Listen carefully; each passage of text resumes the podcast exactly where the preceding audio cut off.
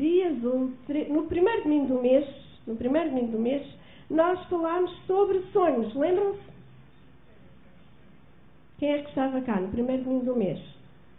É, isto, isto, olhar assim, dá-nos uma ideia da coisa, não é? No primeiro domingo do mês estavam cá uma pequena porcentagem dos que estão hoje, portanto estão a ver, não é? Um, então eu vou ter que fazer mais ou menos assim um resumo muito rápido daquilo que nós falámos, porque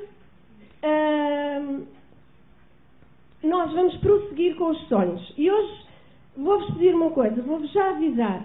Hoje vai ser mesmo muito denso. Vocês precisam estar com muita atenção, está bem?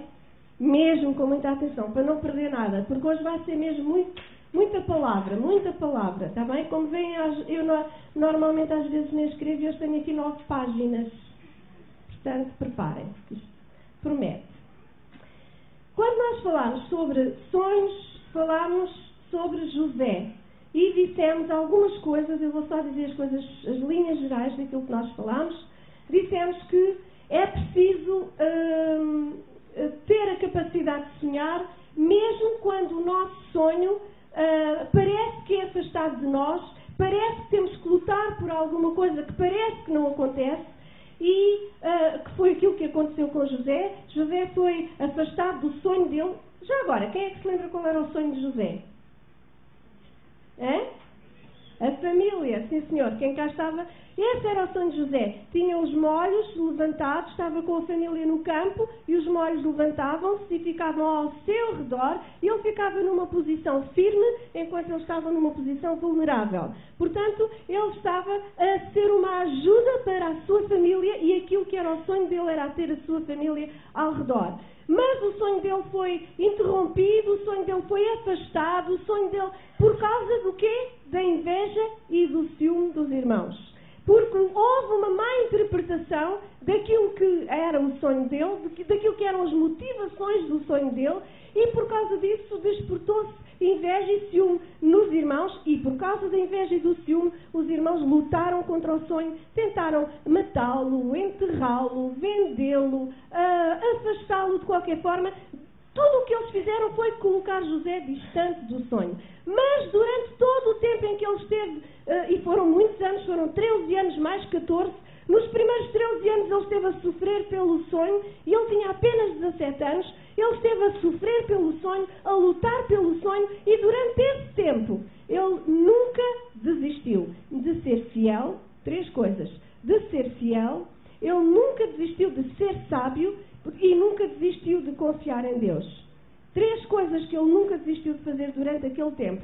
E durante toda a sua vida, durante aqueles 13 anos, todas as coisas que lhe aconteceram, a traição, a injustiça da sua prisão, a sedução, tantas coisas que aconteceram, como acontece tantas vezes aos nossos próprios sonhos, que são tantas vezes desafiados e seduzidos e, e, e somos de tantas vezes, tantas formas desafiados a desistir dos nossos sonhos. Ainda assim, é preciso saber que nós precisamos lutar por eles e nós vamos vê-los cumpridos se nós formos fiéis, se nós formos sábios e se nós acreditarmos em Deus. Então, nós vamos vê-los cumpridos. E finalmente, José esteve a trabalhar nos sonhos de outros, a servir os sonhos de outros e termina a história de José em que eh, Faraó tem o sonho e ele interpreta o sonho de Faraó e é naquela altura que ele já está livre da prisão e está a pensar, agora eu posso voltar para a minha família e eu posso ter o meu sonho concretizado.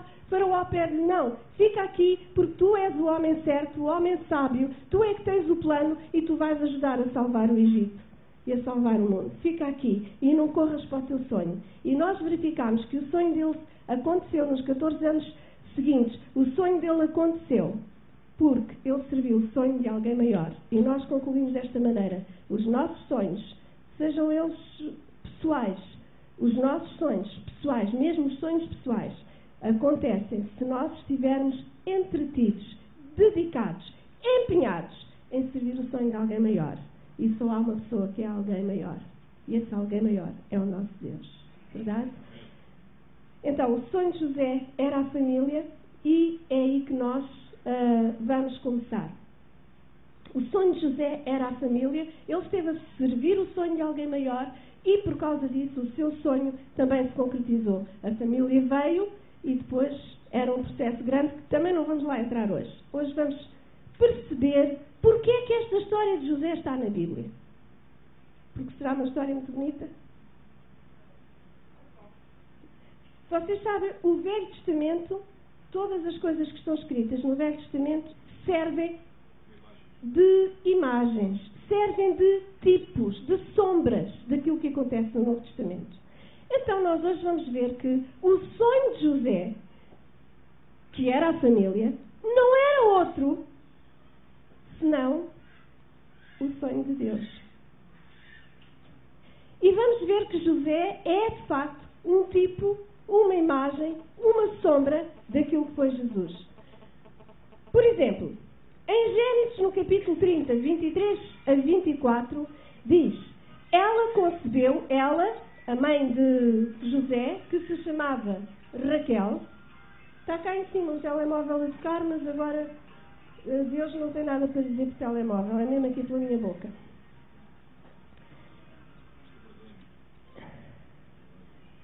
José, uh, Gênesis 30, 23, 24, a mãe de José, que se chamava Raquel, Diz, diz assim: Ela concebeu e teve um filho e disse: Tirou-me Deus a minha vergonha e chamou o seu nome José, dizendo: O Senhor me acrescente outro filho. Vocês reparem bem no que está aqui a dizer.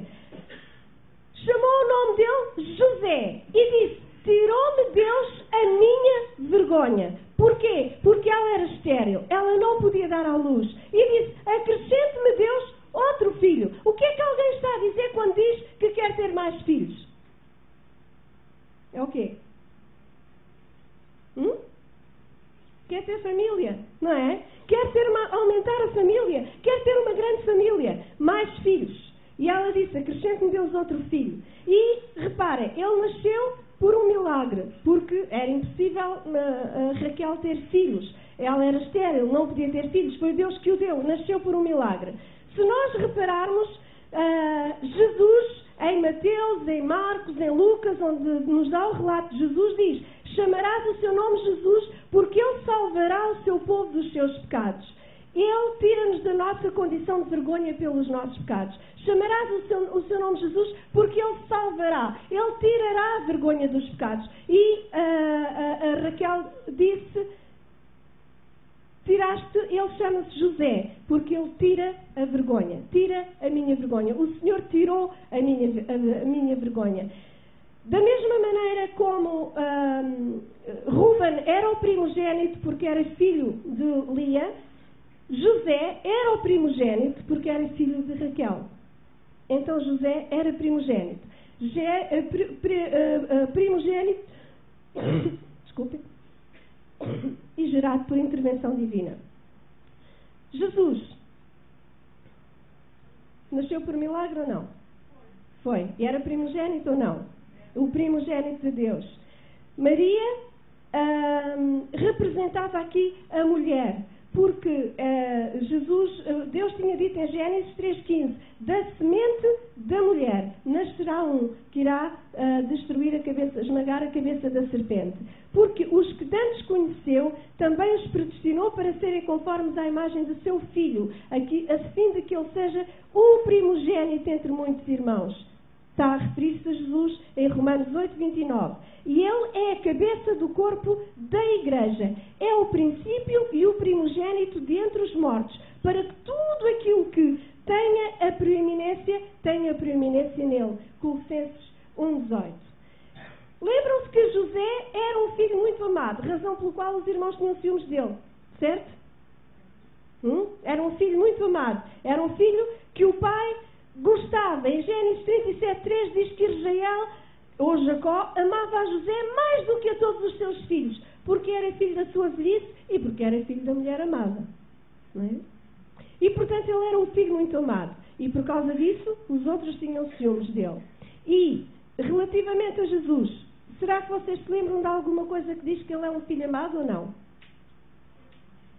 Estando ainda ele ainda a falar, eis que uma nuvem luminosa os cobriu, e da nuvem saiu uma voz que dizia: Este é o meu filho amado, em quem me comprado. Escutai-o. Este é o meu filho amado. Estão a ver? José era de facto o filho amado, Jesus é o filho amado de Deus. Então, Jacó está aqui quase que em representação daquilo que é a vontade de Deus para ter família, para ter um filho. Lembram-se que José também tinha uma vestimenta especial. O pai gostava tanto dele que lhe fez uma túnica especial. Túnica essa que os irmãos eh, também, que também servia de mote de inveja. Os irmãos também tinham inveja por causa da roupa especial que ele tinha. Uh, e essa túnica foi-lhe retirada, foi-lhe uh, uh, despida e foi suja de sangue para demonstrar ao pai que um animal o tinha comido. Portanto, foi uma mentira que eles eh, eh inventaram, uh, mas que serviram, serviram-se da túnica. Tinha, portanto, uma túnica especial. Em Gênesis 37, 22, 23 diz que ele fez-lhe uma túnica de várias cores. E aconteceu que, chegando José e seus irmãos, tiraram a túnica a José, a túnica de várias cores que trazia. Lembram-se, por acaso, que Jesus também tinha uma túnica especial? Tinha, não tinha? Uma túnica especial. Rasgaram a sua túnica, que era uma túnica sem costura. Tendo, depois, os soldados crucificado a Jesus, tomaram as suas vestes e fizeram quatro partes, para cada soldado uma parte, e também a túnica. A túnica, porém, era tecida toda de alto a baixo e não tinha costura. Está em João, capítulo 19, versículo 23. Só há aqui alguma coisa que não encontra paralelo em José, que é fantástica. Eles não quiseram matar mesmo uh, o Ruben, uh, Ruben, uh, Judá, Ruben, Ruben, uh, não quis matar mesmo José. E é por isso é que engendraram o, o, o, o plano de arranjar um animal substituto, matar um animal que foi substituto para o sacrifício de José. Acham que Jesus teve algum animal que fosse substituto? Não. Ele foi o Cordeiro de Deus que tirou o pecado do mundo. Aí não tem paralelo. Não houve maneira de tingir a túnica de Jesus a não ser com o seu próprio sangue. Não houve maneira nenhuma de fazer a não ser com a própria morte de Jesus. Aqui não existiu paralelo relativamente à, à, à substituição da morte de José por um animal de facto, Jesus veio exatamente acabar com a necessidade, com a, a, a hipótese, com o ritual de matar animais por causa de espiar o pecado. Porque ele, de uma vez, de uma só vez, de uma só vez, sendo justo, pagou o castigo de todos os injustos e colocou-os justos. Fantástico. Não é? José foi enviado aos irmãos pelo pai. Diz em Gênesis 37, 13. Não apacentam os teus irmãos junto de Siquém, vem e enviar-te-ei a eles. E ele lhes disse, eis-me aqui. Será que Jesus também foi enviado aos irmãos? Deus amou o mundo de tal maneira que deu o seu único filho para que todo aquele que nele crê não pereça, mas tenha a vida eterna. E, em João 1,11 diz: Veio para o que era seu, e os seus não receberam. Portanto, ele também foi enviado para os seus irmãos. Mas, tal como José foi odiado pelos irmãos, Jesus também foi odiado pelos irmãos. Vendo, pois, seus irmãos que o seu pai o amava mais do que a todos os seus irmãos, aborreceram-no e não podiam falar com ele pacificamente. E disseram: Vinde, pois, agora e matemo-lo e lancemo-lo numa destas covas, e diremos: Uma besta fera o comeu, e veremos uh, que será dos seus sonhos. O objetivo seria matar os seus sonhos. Jesus todos os dias ia ao templo e ensinava, mas os principais dos sacerdotes e os escribas e os principais do povo procuravam matá-lo. Está em Lucas 19, 47. E em João 7, 7 diz: O mundo não vos pode odiar, mas ele me odeia a mim, porquanto dele testifico, porque as suas obras são más. Então, realmente, os sonhos de Jesus despertaram o ódio dos seus irmãos, o ódio do povo para o qual ele estava a ser enviado, o ódio dos outros humanos. Jesus veio encarnar, Jesus veio nascer como humano, Jesus veio ser um homem e os outros homens, portanto, seus irmãos, também o odiaram, porque as obras desses homens eram más e aquilo que ele, que ele, que ele ensinava colocava na luz as obras que eles faziam que eram más e que eram de trevas. Se vocês se lembram, a primeira coisa que os irmãos fizeram foi colocar José dentro de um buraco. E era um buraco vazio, uma cisterna, segundo Gênesis no capítulo 37. Uma cisterna vazia. E também disse-lhes Ruben: Não derramareis sangue, lançai-o nesta cova que está no deserto e não lanceis mão nele, para livrá-lo das suas mãos e para o fazer voltar ao Pai. Jesus também foi colocado dentro de um buraco vazio, um túmulo vazio. Havia no horto, naquele lugar onde fora crucificado, no horto um sepulcro novo em que ainda ninguém havia sido posto. Ali, pois, por causa da preparação dos judeus e por estar perto daquele sepulcro, puseram Jesus. João 19, 41 a 42. Depois Jesus foi vendido pelos seus irmãos. Uh, passavam uma, uma, uma caravana de mercadores midianitas, tiraram José da cova e venderam José por, imaginem, dinheiro. 20 moedas de prata que levaram José ao Egito. Gênesis 37, 28. Jesus também foi vendido? Foi? Sabem por quanto? 30 moedas de prata. Interessante. Tinha mais valor de mais 10 moedas do que José. Era mais um terço. Eram outros tempos. Era, foi, foi a inflação, não é? A atualização. A atualização.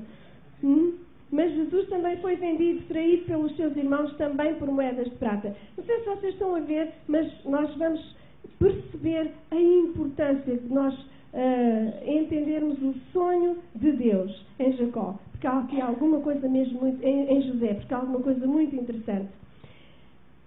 Eh, José foi enviado ao Egito e agora gostava de chamar a vossa atenção para este pormenor. Parece que José foi enviado ao Egito para castigo dos sonhos. Certo? Os irmãos quiseram castigá-lo. Os irmãos quiseram puni-lo. Os irmãos quiseram acabar com os sonhos dele. Mas, de facto, José foi enviado ao Egito em missão. Eles é que não sabiam. José foi enviado ao Egito em missão. Porque, uma vez no Egito, ele foi o Salvador. Ele foi mesmo o Salvador daquela gente toda e de todas as nações ao redor. E Jesus também não foi compreendido.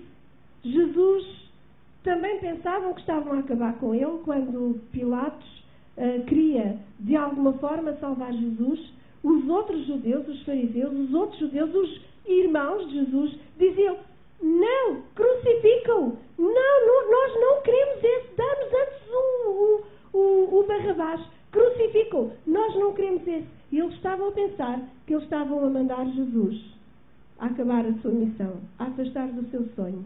Mas aquilo que estava a acontecer é que Jesus estava a ser enviado em missão para ser o Salvador de todo o mundo. Fantástico, não é? E sabem uma coisa, meus queridos, independentemente das circunstâncias da nossa vida, daquilo que nós estivermos a passar no momento que se chama hoje, no próprio momento do hoje, aquilo que está a acontecer por baixo e que não se vê, tem o propósito de Deus, porque os propósitos de Deus são eternos. Eu gostava muito que os irmãos nesta manhã compreendessem os propósitos de Deus na, na, sua vida, na vossa vida e na minha vida e na vida desta igreja são eternos. Independentemente daquilo que parece que está a acontecer, independentemente daquilo que estiver a acontecer na superfície, o que está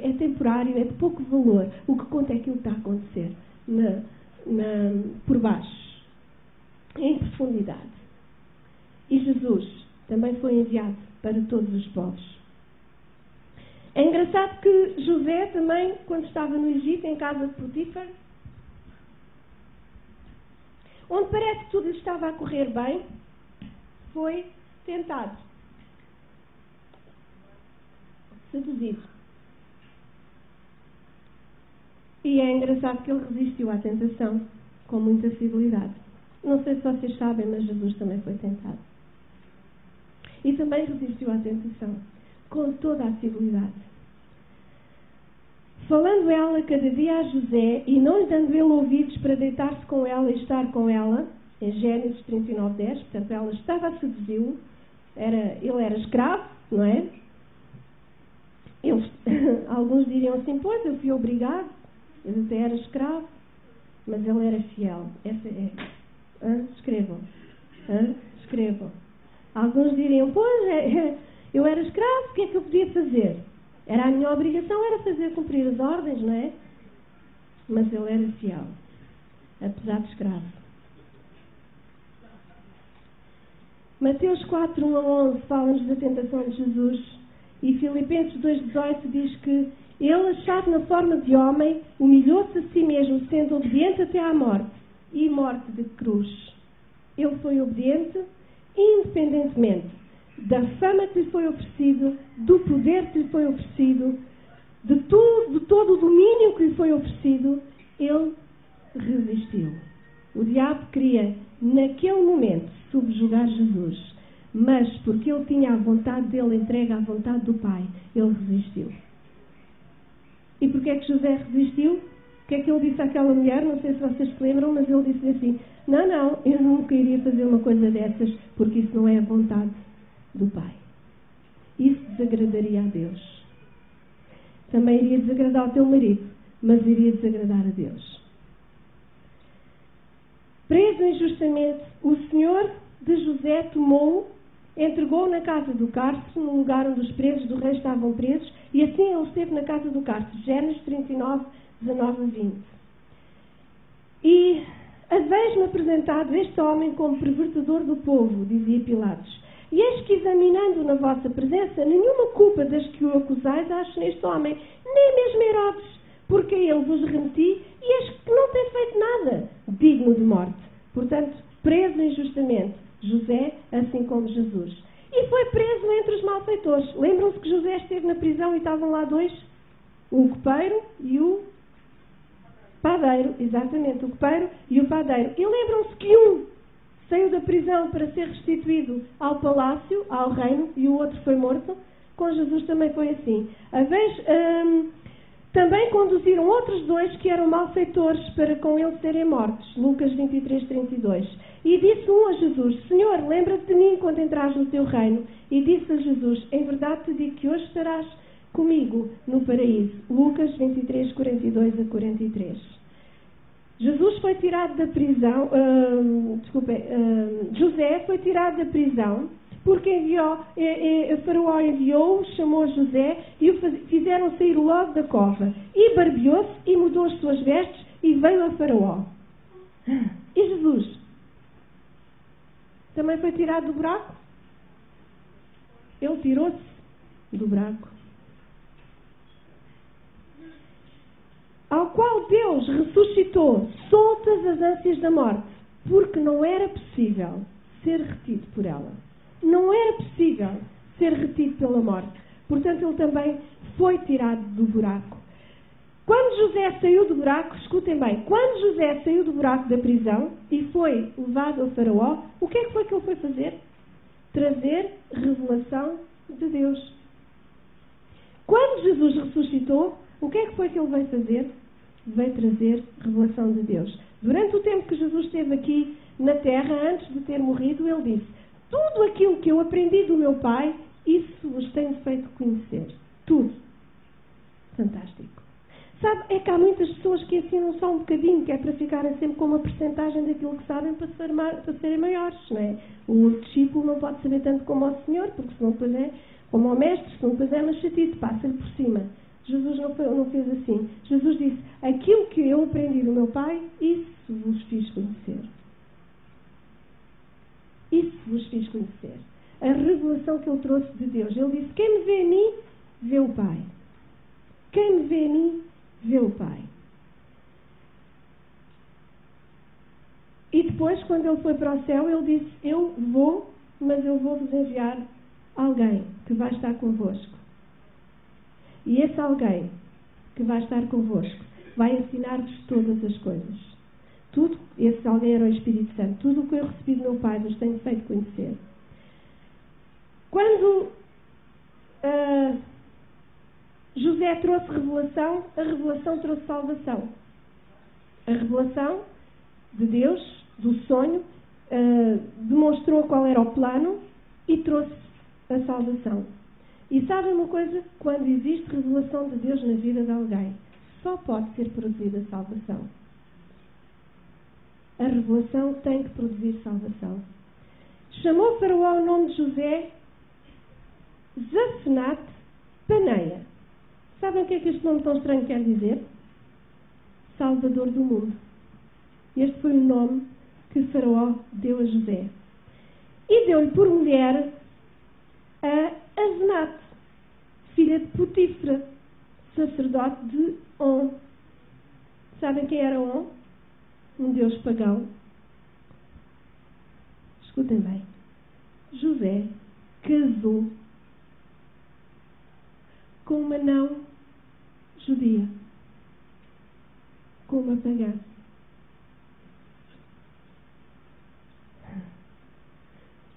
Da mesma maneira como Cristo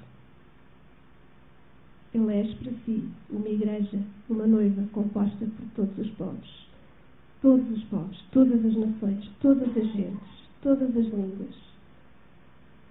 Ele foi providenciador das nações. Ele arranjou comida natural para a fome natural e salvou da morte natural. Mas Jesus disse: Eu sou o pão vivo. Eu liberto da fome espiritual e da morte espiritual. Disseram depois: Senhor, dá-nos sempre desse pão. E Jesus disse: Eu sou o pão da vida. Aquele que vem a mim não terá fome, e quem crê em mim nunca terá sede. João 6, 34 e 35. E finalmente, quando José trouxe revelação do plano de Deus, o plano da crise e o plano da fartura e a forma como se haveria de resolver a questão. Faraó exaltou. Faraó tirou da prisão para a exaltação. Tirou Faraó o anel da sua mão e o pôs na mão de José e o fez vestir de vestes de linho fino e pôs um colar de ouro no seu pescoço e o fez subir no segundo carro que tinha e clamavam diante dele, ajoelhai! Assim o pôs sobre toda a terra do Egito. Do Egito. Gênesis 41, 38 a 43. E sabem? Quando Jesus se levantou da morte, o diabo estava convencido que tinha feito uma grande coisa quando matou Jesus, porque ele achou que já tinha aniquilado o plano. Mas aquilo que aconteceu foi que enquanto Jesus esteve no, no, no Hades, no buraco, enquanto Jesus esteve lá, ele ganhou a vitória sobre a morte e sobre o inferno. E quando ele saiu, ele saiu Rei dos Reis e Senhor dos Senhores. Com toda, com todo o direito de o ser. Com todo o direito de o ser. Não só porque ele tem um grande plano de salvação, não só porque ele tem uma grande revelação de quem é Deus, não só porque ele transmite essa revelação à nossa vida, mas porque ele é o Rei dos Reis e o Senhor, e o Senhor dos Senhores, ao qual a seu tempo mostrará o bem-aventurado e único, o bem-aventurado e único poderoso Senhor, Rei dos Reis e Senhor dos Senhores. 1 Timóteo 6,15 o revelador dos sonhos, do grande sonho de Deus, era. O, o, o, grande sonho de José era ter ao seu redor uma família. E o grande sonho de Deus é ter uma família para si. Porquê é que Deus fez o homem? para ter uma família. Deus fez o homem para ter alguém que se relacionasse com ele em intimidade. Quando Deus fez o homem, ele fez-lo macho e fêmea, para ter alguém que se relacionasse com ele em intimidade. Porque ele queria ter a sua família. E sabem, foi exatamente por causa disso que o diabo tentou destruir o sonho de Deus. Porque ele não queria de maneira nenhuma que alguém tivesse um lugar que ele queria ter e do qual ele nunca mais poderia, ele nunca poderia apossar-se. De maneira nenhuma. Ele era apenas um anjo. Ele não era o filho. E o homem Deus fez para ser filho. Então, ouvi bem. Eu oro para que o Espírito Santo nos ajude a entender. Porque é absolutamente fantástico nós percebermos qual é o valor que Deus nos atribui. Para que é que nós servimos? Para que é que nós existimos? Apocalipse capítulo 12. Agora vamos ler. Bem, vocês podem ler, eu por acaso tenho aqui escrito nas minhas folhas. Apocalipse capítulo 12.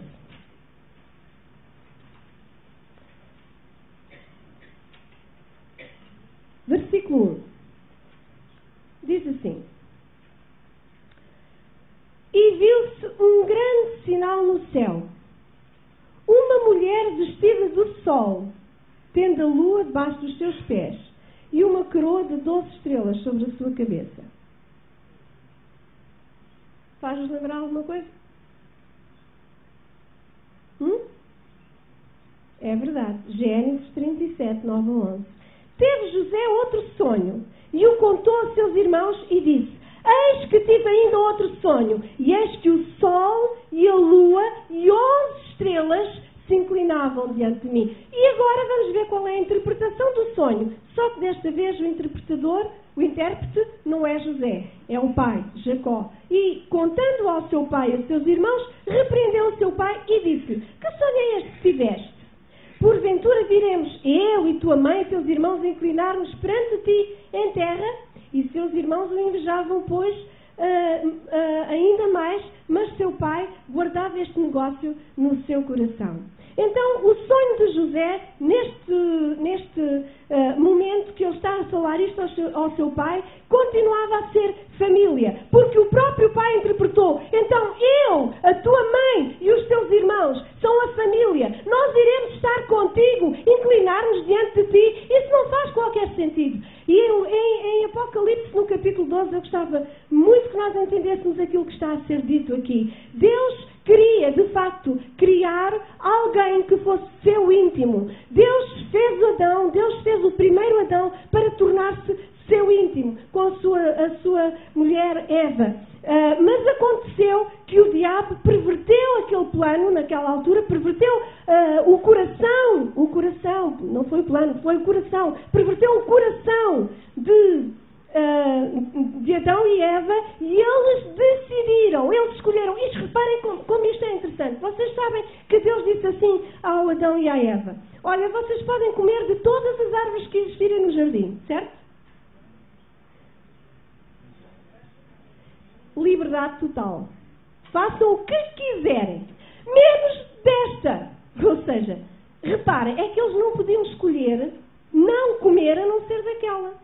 Era a única da qual eles podiam escolher comer ou não comer. Por, então, portanto, uh, como é que eu ia dizer? Eles, de todas as outras, tinham liberdade para comer. Daquela, tinham-lhes sentido, se vocês comerem, vocês vão ter uma consequência negativa para vocês. Portanto, desta aqui, vocês não devem comer. Portanto, aquele era o único sítio para tentar.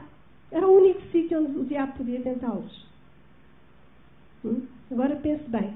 Na sua vida, se calhar, também existe assim um sítio. Percebe? O resto é tudo livre. Mas há um sítio que é aquela fragilidadezinha. Um sítio. Hum?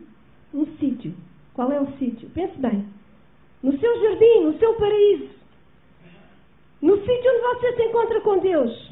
Existe um sítio onde o tentador pode chegar para o seduzir para o enganar, para o convencer de que conhecimento é melhor do que relação. Conhecimento é melhor do que relação. Foi isso que o diabo fez com Adão e Eva. Convenceu-os que conhecimento era melhor do que relação. Era melhor do que intimidade. Fantástico, não é? Bem, alguns comentadores relativamente aqui ao Apocalipse 12, vocês já, não sei se, uh, se costumam estudar muito o Apocalipse, existem montes de interpretações relativamente ao Apocalipse, mas eu gostava de vos dizer e de vos propor que alguns comentadores, a maior parte dos comentadores na história da Igreja, atribuem a esta mulher vestida de sol, esta mulher, agora eu gostava mesmo, eu, uh, gostava que imaginassem, temos uma mulher vestida de sol.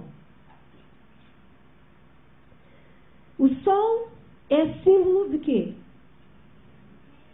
De luz. O sol, a lua e as estrelas, tanto o sol como a lua como as estrelas, são luminares. E os luminares fez Deus para quê? Para iluminar o dia e acabar com a noite. Não é? Iluminar a noite e acabar com a noite. Iluminar o dia. Não é? Então esta mulher estava vestida de luz. A luz é símbolo de justiça. Ela estava vestida de justiça.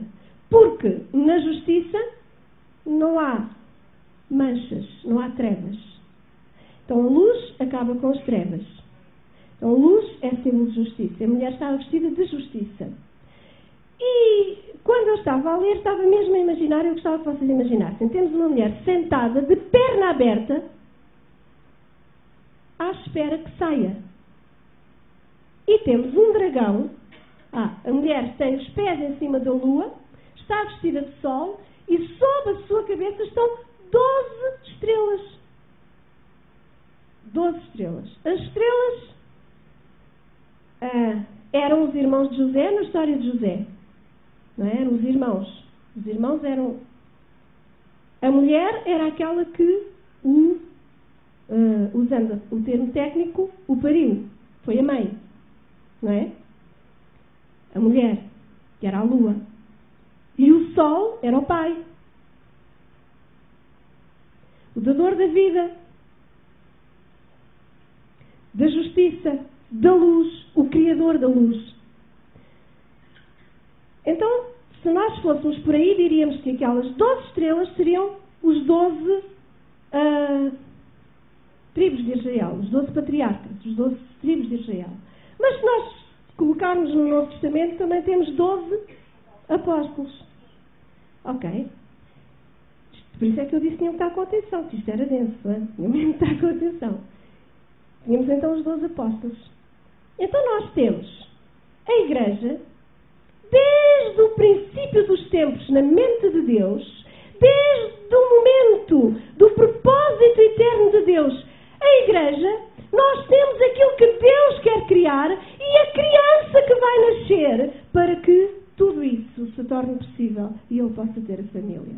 E a criança quem é? É Jesus. E desde o princípio dos tempos, desde o princípio dos tempos, desde o Gênesis capítulo 3, Deus disse: haveria inimizade entre a mulher e a serpente. Desde o princípio dos tempos, houve luta contra o nascimento desde o princípio dos tempos, desde que Adão e Eva foram criados, o diabo, o dragão, a serpente, tentou destruir o Filho de Deus, porque ele não queria que existisse filho nenhum. E no momento em que temos a mulher de perna aberta lá no, no céu, nesta imagem, não é? Isto é uma imagem, obviamente, isto não é realidade, é uma imagem, uma imagem, uma figura. Temos a mulher de perna aberta para dar à luz. E temos um dragão de sete cabeças, que bicho horroroso, não é? Temos um dragão à espera para ver qual é o momento em que o bebê nasce para o comer, para ficar com ele. E sabem, isto foi o que aconteceu ao longo da história sempre. uh, ao longo da história, antes mesmo de Jesus nascer. Foi o que aconteceu quando Jesus nasceu. Lembram-se? Também tentaram matar Jesus de muitas maneiras, mesmo quando ele foi um bebê que acabou de nascer. Mas ele foi preservado até que ele foi ao inferno para derrotar o dragão. E depois, no texto de, de, que nós já não estamos a ler, no texto de, de Apocalipse 12, diz que ele foi tirado, quando nasceu, ele foi tirado para o céu. E Jesus também foi tirado para o céu. Meus queridos, Deus manifesta o seu propósito eterno de fazer nascer um, um, um filho. Sabem porquê? Porque Jesus queria uma semente que desse uma geração inteira. Deus queria uma semente que desse uma geração inteira. Deus queria uma semente que desse uma geração inteira. O sonho de Deus era família. Era ter a sua família. Uma grande família. E quando Jesus cumpriu, quando Jesus, de facto, o Filho, o segundo Adão, quando Jesus nasceu para remir a raça humana, aconteceu que a semente nasceu para uma geração inteira. Aquilo que Jesus fez foi para todos os homens, em todos os tempos e para todas as mulheres, em todos os tempos, poderem pertencer à família de Deus. Foi suficiente naquela altura para hoje, para amanhã e para o futuro, para toda a gente, todos aqueles que aqui estão e todos aqueles que estão lá fora. Deus ama-os e quer-os na sua família. Deus continua à espera de ter uma geração inteira na sua família. Uma geração inteira. Deus manifesta o seu propósito eterno de fazer nascer um filho, uma semente que fizesse para si uma geração inteira.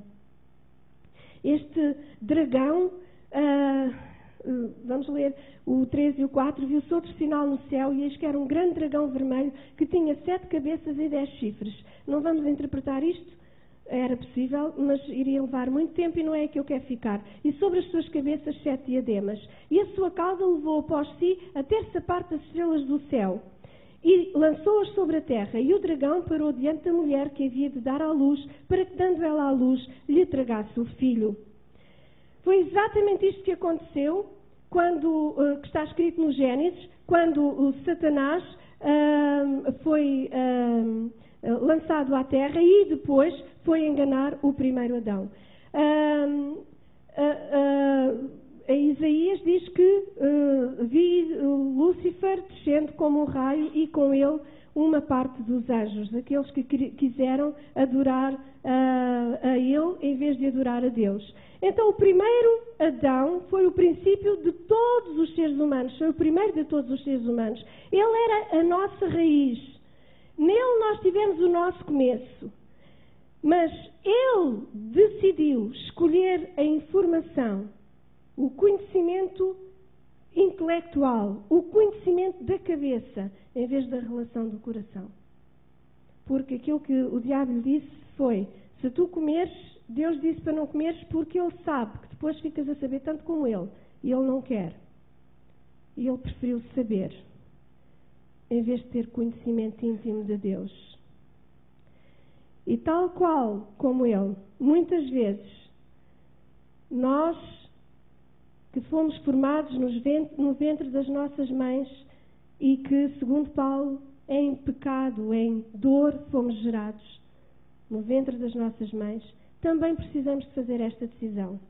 A decisão do conhecimento ou a decisão da relação. Quando Adão escolheu a decisão do conhecimento, houve uma maldição que caiu sobre a terra e sobre a raça humana. A maldição para Adão era de facto a maldição do conhecimento. Houve uh, uma perda de realidade. Tudo se tornou fútil e vazio. E na vida do homem tornou-se tudo fútil e vazio. E reparem, é por isso que as pessoas, os seres humanos, hoje em dia, procuram aquilo que os motiva uh, carnalmente, aquilo que lhes faz sentido na cabeça, não no coração. É por isso que as relações humanas, ainda que sendo essenciais, são tão difíceis. Verdade ou não? É difícil as pessoas se relacionarem. Mas isso estava na gênese da criação de Deus. Mas a opção foi conhecimento, intelecto, em vez de relação. E Jesus vem mudar isso tudo. As nossas ações tornam-se baseadas nas nossas experiências e baseadas no medo da morte, porque uh, Deus tinha dito: no dia em que comeres daquela árvore, certamente morrerás.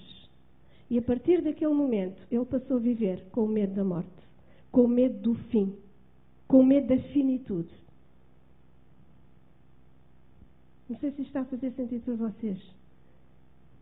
O medo da morte, o medo do fim, o medo da finitude. Nós precisamos de entender que, apesar de que o diabo, o tal dragão que estava a tentar comer o menino que nascesse, ter tentado, ele não conseguiu, porque o segundo Adão foi levado. Jesus venceu e foi levado para o céu. E o dragão não pôde fazer nada contra isso. O sonho de Deus não pode ser destruído. O dragão não pode destruir o sonho de Deus. Jesus quebrou a maldição da queda. A maldição que o homem trouxe à terra. Jesus quebrou-a, porque ele é o último Adão e ele deu-nos vida a todos. Por causa disso, em vez de nós termos dor de relação, nós podemos ter amor de relação. Ouviram bem? tem de fazer sentido. Sabe uma coisa? As pessoas hoje, os homens e as mulheres hoje, vivem nos casamentos, por exemplo, e nas relações pais-filhos, vivem completamente distantes e afastados. O sonho de família natural também já era, em muitas circunstâncias, pelo menos de família feliz. Sabe porquê? Por causa da maldição da queda. Por causa da tal maldição de afastamento da relação, de preferência do conhecimento em vez da relação. Mas a restauração que Jesus vem trazer traz-nos exatamente o contrário e nós somos capazes de ter a relação.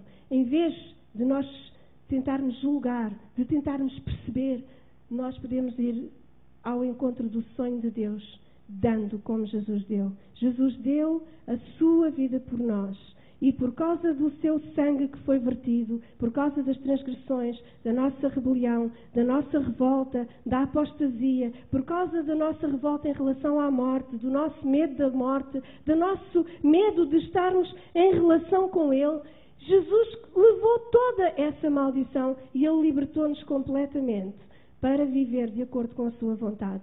Agora nós podemos, de facto, ter uma relação com Deus. Agora nós podemos, de facto, ter uma relação um, com Deus e uns com os outros completamente restaurada. A mulher um, um, teve o seu filho, o seu filho foi resgatado e depois a mulher fugiu para o deserto, onde não tinha lugar, já tinha lugar preparado para Deus, para que fosse alimentada durante 1260 dias. E houve batalha no céu. Miguel e os anjos batalharam contra o dragão e batalhavam contra o dragão, o, o, batalhavam também o dragão e os seus anjos. Mas não prevaleceram, e nem mais o seu lugar se achou nos céus. A única coisa que pode destruir o sonho de Deus na tua vida é condicionar-te vivendo o teu próprio sonho. Sabem, Deus disse a Israel, quando eles pediram um rei, Deus disse que havia algumas coisas que eles não podiam ter. Eles não podiam multiplicar as suas riquezas, não podiam multiplicar os seus cavalos e não podiam multiplicar as suas mulheres. Três coisas que eles não podiam fazer. E havia uma coisa que eles podiam fazer, os reis de Israel, que eles deviam fazer, era terem irem ao sacerdote, pedirem uma cópia do livro da lei e estudarem-na para viverem de acordo com ela. Fantástico, não é? Não podiam multiplicar, as, esta também era boa aqui para o nosso país, não é? Não podiam multiplicar as suas riquezas, não podiam uh, multiplicar o seu poderio militar para não confiar nele e não poderiam uh, multiplicar as suas mulheres. Quando nós encontramos em 2 de Reis 10, 4, Agora escutem bem. Em 2 de Reis 10, 4, encontramos a história de Salomão. Salomão era um sonho do pai dele. Era uma geração de sonhos. Ele foi cumprir o sonho do pai. Fazer o templo era o sonho do pai dele. Era um sonho de geração. Salomão veio para cumprir um propósito que não era dele, era do pai dele. Na sua humildade, ele disse: Deus, isto é um propósito demasiado grande e eu não sei como conseguir. E Deus disse-lhe que iria dar sabedoria para ele o conseguir fazer. E até hoje, toda a gente diz e toda a gente sabe que ele foi o homem mais sábio, uh, o rei mais sábio da história de Israel. Mas, quando a rainha Sabal foi visitar, ele ficou de tal maneira embevecido com a sua própria sabedoria que diz que ele começou a multiplicar as suas riquezas, começou a multiplicar o seu poderio militar, fez associação, por exemplo, com o Egito para receber os carros do Egito e multiplicar o seu poderio militar e começou a multiplicar de tal forma as suas mulheres que teve 300 mulheres e 700 concubinas, mil, imaginem. Ou seja, de facto, aquela questão de ter Deus perto dele e de ter a lei na sua vida e no seu coração ficou completamente de lado. E agora reparem bem no que é que diz. Diz que o peso do ouro que se trazia a Salomão cada ano, escutem lá, o peso do ouro que se trazia a Salomão cada ano era de 666. Eu vou repetir. 666 talentos de ouro.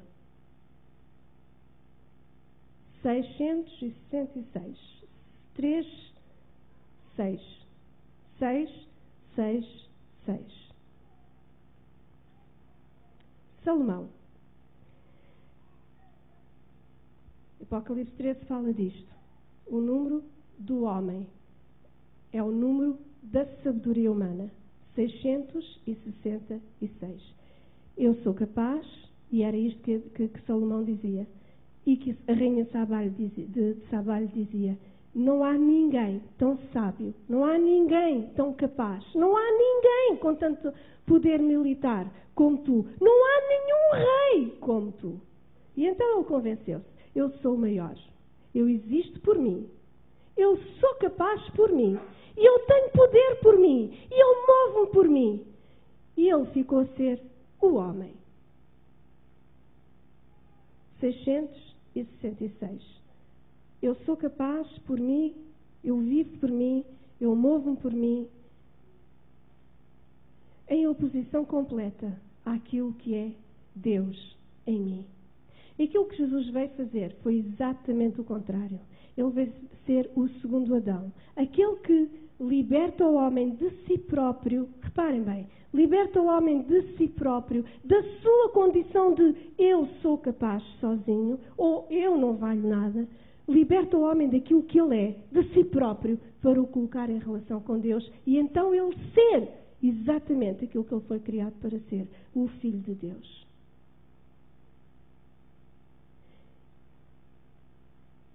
Senhor Jesus, eu oro para que tu nos ajudes a compreender. Eu oro para que tu nos ajudes a compreender que nós não somos mesmo nada sem ti. Ajuda-nos a perceber que nós não podemos existir, de facto, sem Ti. Que tudo aquilo que nós fazemos na nossa vida, todos os propósitos que nós temos, se não fizerem parte do Teu propósito, não servem para nada. Ajuda-nos a perceber isso. Para que isso seja real, autêntico na nossa vida. Ajuda-nos a perceber. Ajuda-nos a ter relação contigo mais do que mero conhecimento. Relação contigo. Ajuda-nos a ser parte da geração família que tu estás à procura, que tu queres, que tu desejas. Ajuda-nos a ser missionários no mundo onde tu nos queres enviar, como agentes infiltrados para levar o teu reino, para levar a tua paz, para levar a tua graça. Ajuda-nos a vermos livres completamente, a usufruir completamente da liberdade que tu trouxeste quando acabaste com a maldição da queda. Ajuda-nos a perceber que somos pessoas redimidas nas nossas relações pessoais, que somos capazes de nos relacionar com os nossos maridos, com as nossas mulheres, com os nossos familiares, com os nossos filhos, com as, as outras pessoas todas. Somos capazes de nos relacionar numa dimensão de amor e não numa dimensão meramente de conhecimento. Somos capazes de ter relação. Ajuda-nos a perceber que nós podemos ter intimidade contigo. Obrigado pela restauração. Obrigado, Jesus, pela restauração. Obrigado, Jesus, pela restauração. Obrigado, Jesus, pela restauração. Obrigado pela tua graça restauradora, saradora na nossa vida. Obrigado, Jesus. Ajuda-nos, Senhor Jesus, a afastar-nos completamente, completamente daquilo que é sabedoria humana, daquilo que é confiança humana, daquilo que é eu sou capaz, eu existo por mim e é a força do meu braço que me vai valer.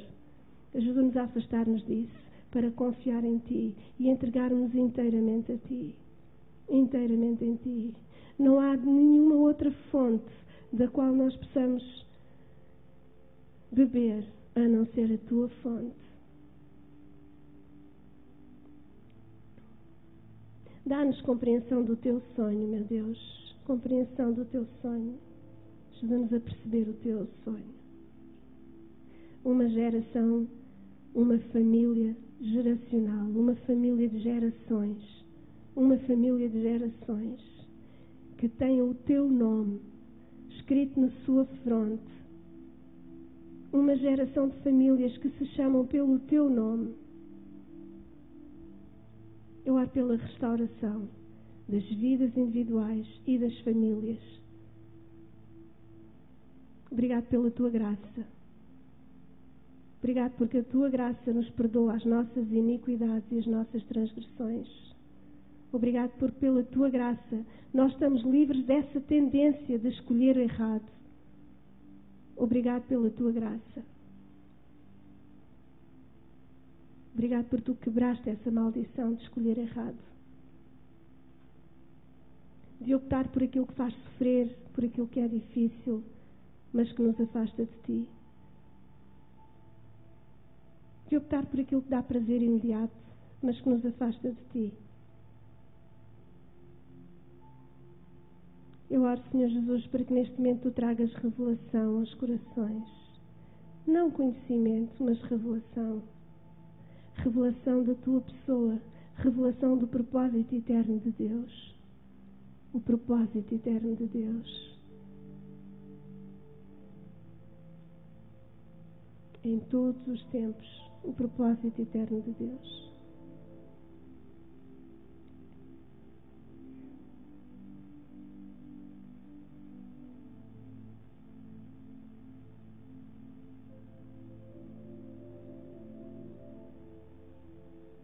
propósito eterno de Deus.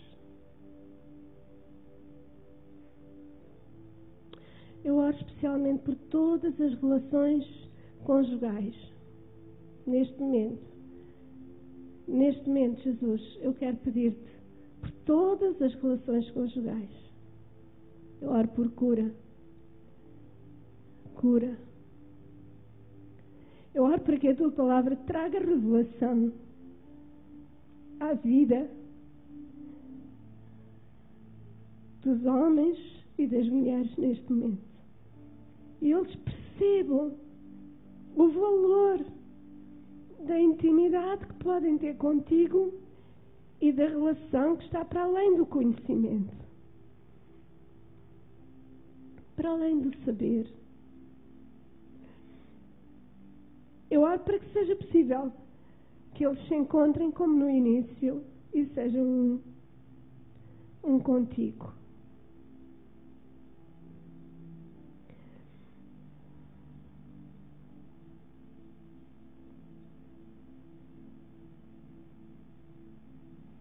Ministra Espírito Santo, ministra as suas vidas. E onde existe dor, eu oro para que a tua paz, o teu perdão, façam restauração.